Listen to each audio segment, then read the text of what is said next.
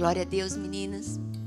Quero saudar a todas vocês nesse amor imenso, tremendo do nosso Senhor Jesus Cristo. Vocês podem sentar. Glória a Deus. Amadas, nós vivemos num momento mundial, não é nem Brasil, né? Um momento assim, mundial, de muito. É, de muita tensão, de muita tensão. Mas, queridos, a humanidade já passou por muitas tensões. Obrigada. Desde o começo do mundo. Desde o momento em que o mundo passou a existir, nós passamos, temos passado. Os desafios. Quando nós lemos a história no Antigo Testamento, é, nós vimos as guerras, as mortandades, não é verdade? E nós hoje, assim como os cristãos da igreja primitiva, estamos sendo desafiados. Porque os cristãos da igreja primitiva, eles eram mortos, jogados naquelas arenas, nos coliseus, e, serem, e foram devorados por leões, eram perseguidos. Então, nós vivemos hoje uma realidade assustadora. Só que nós temos trazido, temos ensinado que o medo é um espírito. Medo, ele se desdobra em vários sentimentos que nós podemos é, dar nomes é, insegurança, é, é, sentimento de impotência, de incapacitação. Então, é, angústia, são várias coisas, aquela preocupação exacerbada pelo dia de amanhã. Então, o medo, nós ele tem é, é, várias facetas, mas a origem, a essência, o âmago do medo é, espírito, é um espírito espírito de medo. E esse espírito, quando ele nos atinge, e se nós não nos posicionarmos, ele paralisa. Ele nos paralisa e ele é, nos, nos faz reféns e nós ficamos muitas vezes impossibilitados de pensar com coerência, de ser seletiva. Uma coisa é sermos prudentes, uma coisa é sermos coerentes, e outra coisa ser refém do medo. Somos desafiados. E o que, que acontece? E o inimigo hoje está assim: o povo está tão perdido, está tão confuso, porque as redes sociais hoje, cada um que acha uma coisa ou que analisa de um jeito, posta numa rede social.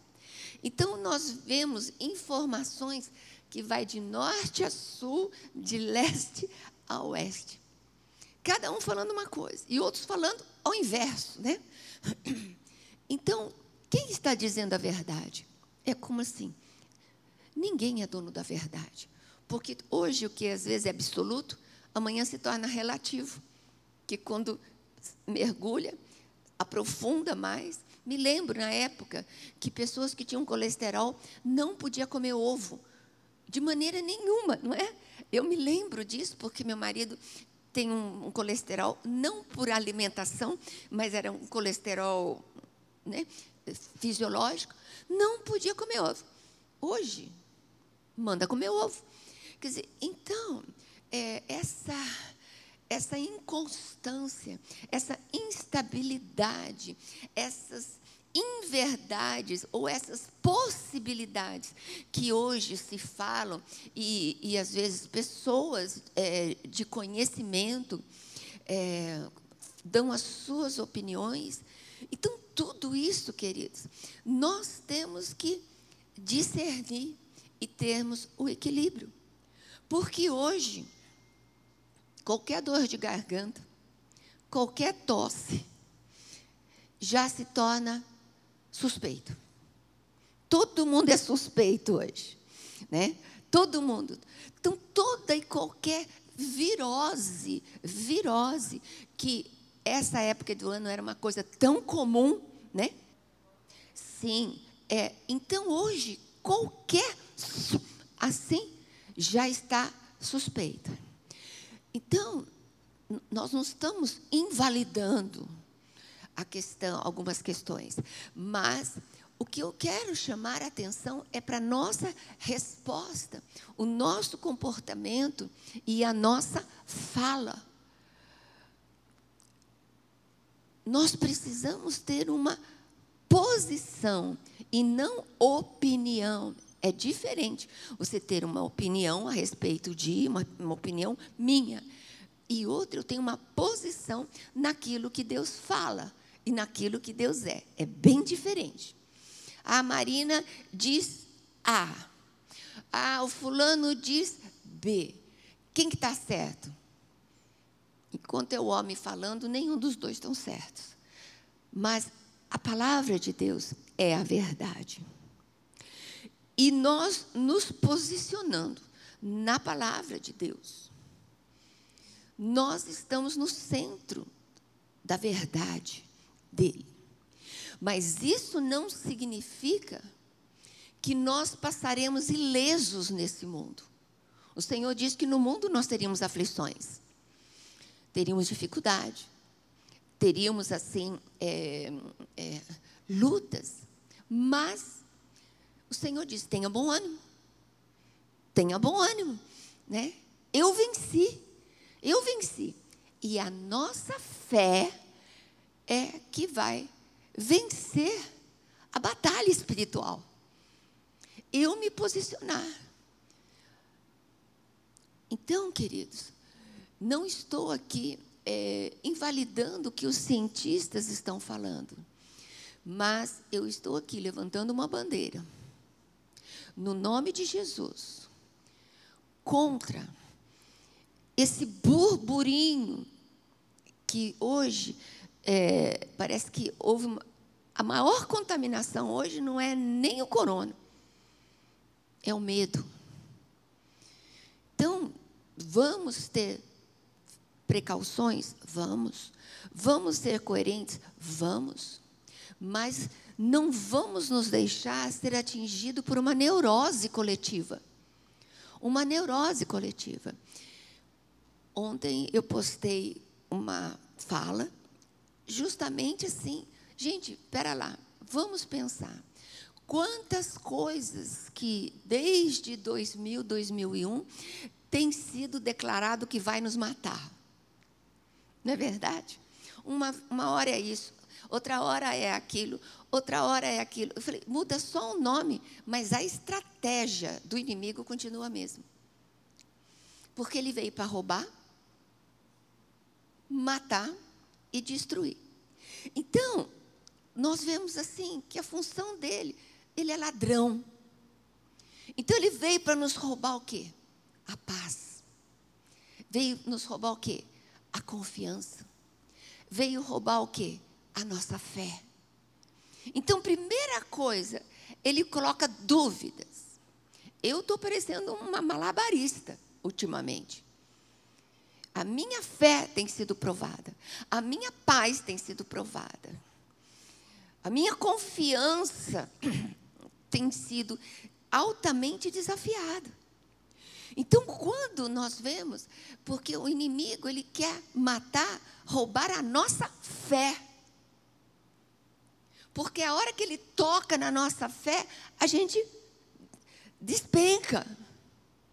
Quando a gente para de ver no espírito, a gente despenca. Quando a gente para de crer no coração, a gente despenca. E outra, a palavra também nos diz que nós precisamos que sujeitar-nos a Deus. O que, que é isso? Eu estar debaixo da autoridade do Senhor, crendo na Sua soberania, crendo na Sua palavra e me posicionando nele acima de qualquer circunstância. Sujeitai-vos a Deus significa isso, numa atitude incondicional, inabalável de fé, de saber que Ele é Senhor, Ele é soberano, Ele é que te guarda, Ele que te livra, Ele que te fortalece. E o segundo momento diz: resistir a Satanás. De que forma? Sintomas. Começa sintomas, começa falas, começa a querer minar. Resiste. Resiste quando nós, porque às vezes precisamos resistir dentro da nossa mente. Porque às vezes a nossa mente começa a ser bombardeada de medo, de insegurança, é, é, de imagens destrutivas. Porque como que ele nos mina? Primeiro ele lança uma imagem na nossa mente. A imagem gera um pensamento. Um pensamento gera um sentimento. E o sentimento gera uma reação. Então existe toda uma sequência milenar da maneira que ele age. Então, amadas, cada uma na sua história. Hoje, eu, o meu coração é muito grato. Domingo, quem esteve domingo à noite aqui? Foi uma bênção, não foi? Eu sinto que Deus nos levou para um outro patamar. Deus nos levou para experimentar um gozo, a glória do seu nome, como nunca experimentamos. Eu sinto que a nossa fé, ela está florescendo de uma maneira incrível e suave. Então o Senhor diz: sujeitai-vos a Deus, resisti a Satanás e ele fugirá de vós. Então, o que, que existe no processo da batalha? Fé, atitude e depois vem a vitória. Só que a gente quer a vitória. Quem que não quer a vitória? Todo mundo quer a vitória. Todo mundo quer a vitória. Mas existe a fé, o dar crédito à palavra de Deus Existe um momento que nós vamos guerrear dentro da nossa mente, num posicionamento contra as mentiras, os sofismas que Satanás lança na nossa mente para roubar, nos roubar aquilo que Deus nos deu, que Jesus conquistou na cruz, é direito nosso, é nossa herança. E ele tenta embolar nossa mente, as nossas emoções e o nosso físico, porque às vezes a gente está com sintoma no físico. E roubar a fé, porque sem fé é impossível agradar a Deus. Então, tudo que Deus faz, tudo que Deus move, é numa plataforma de fé, da sua fé e da minha fé. E Ele fala: vai, a tua fé te salvou. Vai, a tua fé te salvou. Vai, a tua fé. Então, amados, é, quanto maior a bênção, maior é o desafio. O desafio tem sido grande. Porque hoje não há filtro no que a mídia coloca. Não há filtro no que é, se postam. Não há, e hoje, pastor, não há não haver filtro no que as pessoas falam. Então as pessoas estão repetindo, repetindo o que o inferno está falando. É um momento de batalha espiritual. É um momento de nós nos revestirmos da armadura do Senhor. Nós temos que ter o capacete da salvação, guardar nossos pensamentos, guardar as nossas mentes, firmar, proteger a nossa mente pela palavra, pela palavra, a palavra blinda. O Senhor diz que nós devemos trazer cada um dos nossos pensamentos cativos e obedientes a Jesus Cristo.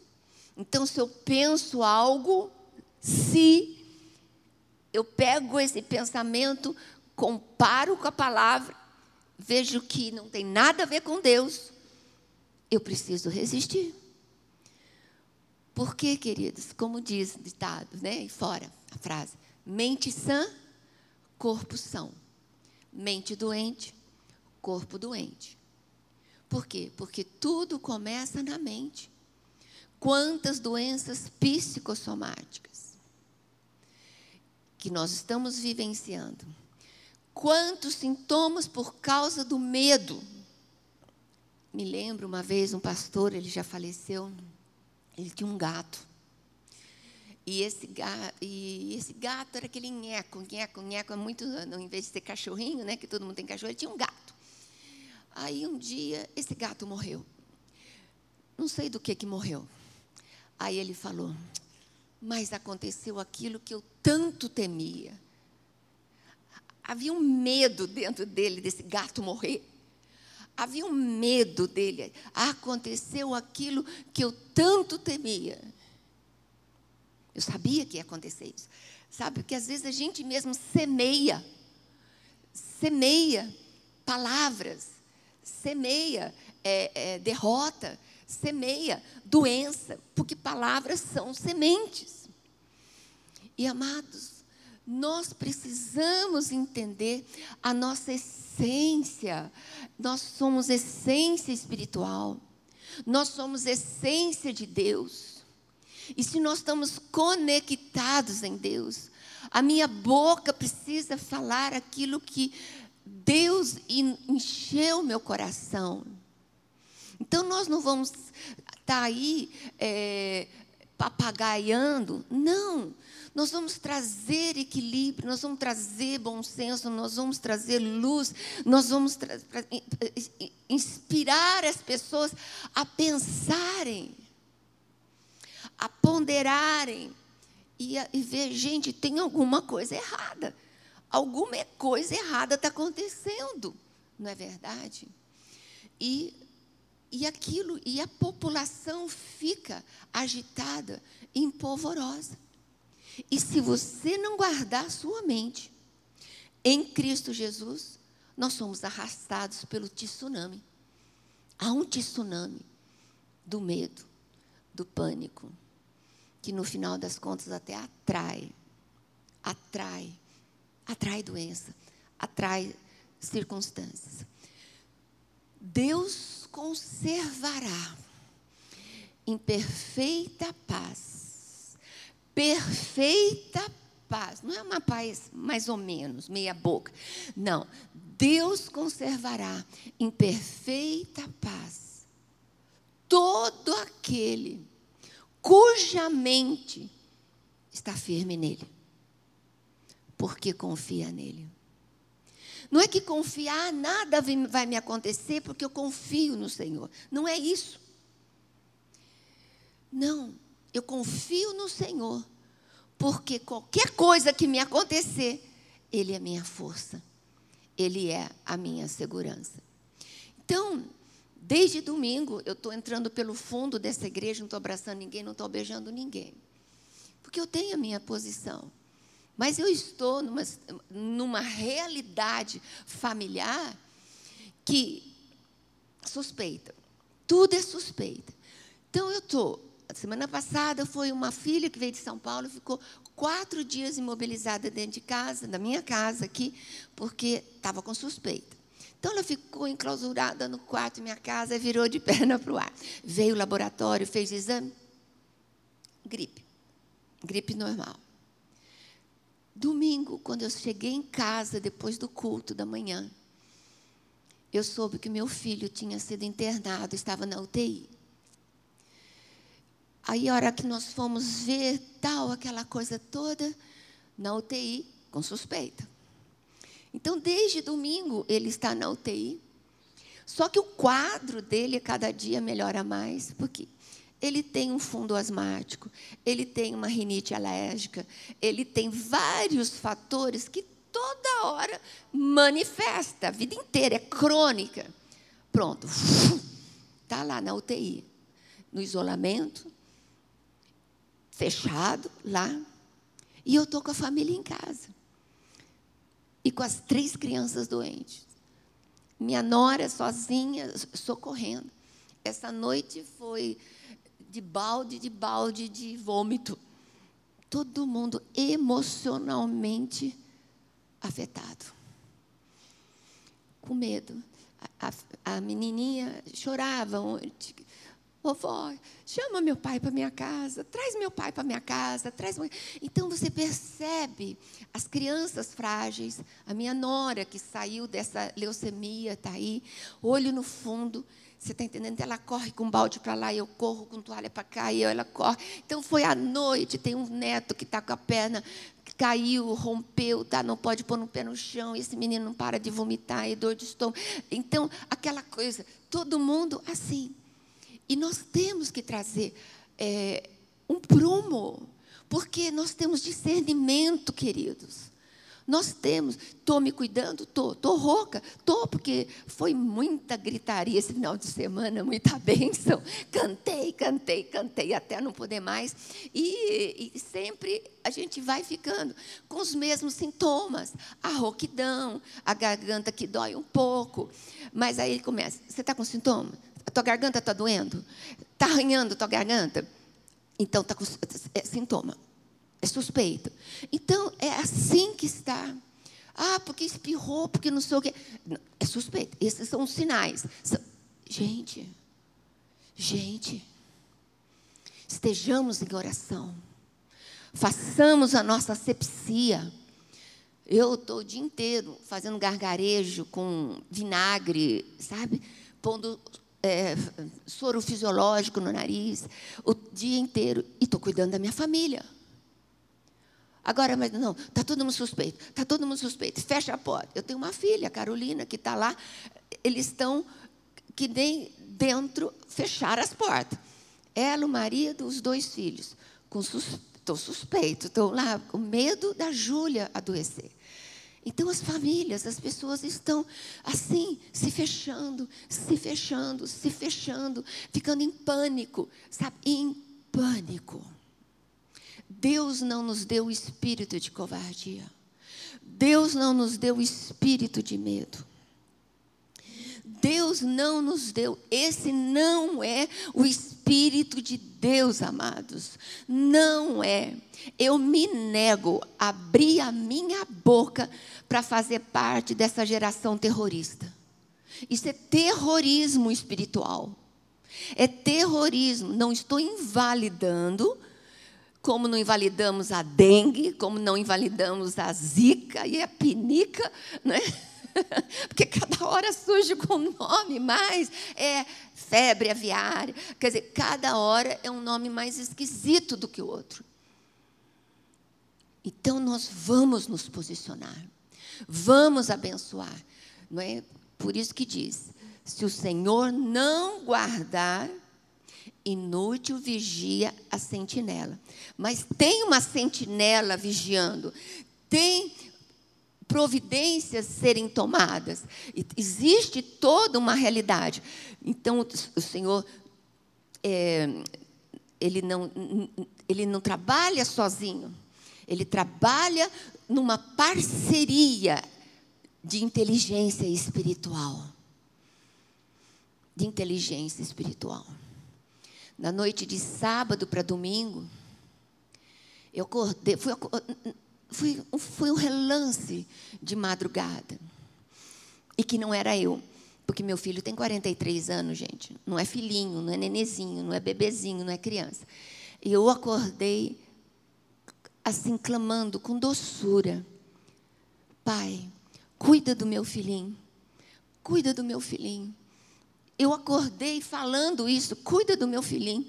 Eu comentei com o Zé Luiz, falei, bem, eu não ia fazer uma oração para Deus assim, ai pai, cuida do meu filhinho, né? Cuida do meu filhinho. Mas ontem, conversando com ele, com o Zé Luiz, eu tive no meu espírito a revelação. Era o amor do meu Pai Celestial, cuidando do filhinho dele, que é meu filho, e ele tratando como um filhinho, assim como ele nos trata como filhinho. Então não era eu, era o Espírito Santo colocando palavra nos meus lábios. Amados, é essa a nossa realidade. Nós não sabemos o que vai acontecer, mas sabemos que sabemos que Deus está conosco. É isso. Nós não estamos assim, ai, não, ai, não, não posso nem falar, não posso. Não, gente, não é isso. A gente tem que ser coerente. A gente tem que, tem que abrir a nossa visão. Mas tem que ter uma posição. Paz não é sentimento. Paz é posição. Se eu estou, se eu estou, estou de fato em Cristo, Ele como príncipe de paz, Ele encharca o meu coração com a mesma paz. Se eu estou nele, confiando nele, descansando nele, eu estou sendo protegida, curada, lavada e restaurada. Isso, paz é posição. Não são falas isoladas. Porque Deus vê o coração. Deus não quer que sejamos papagaios. Senhor quer que sejamos uios, filhos amadurecidos. E não precisa ficar justificando, porque quando a gente fala muito, a gente se perde na fala. Posição.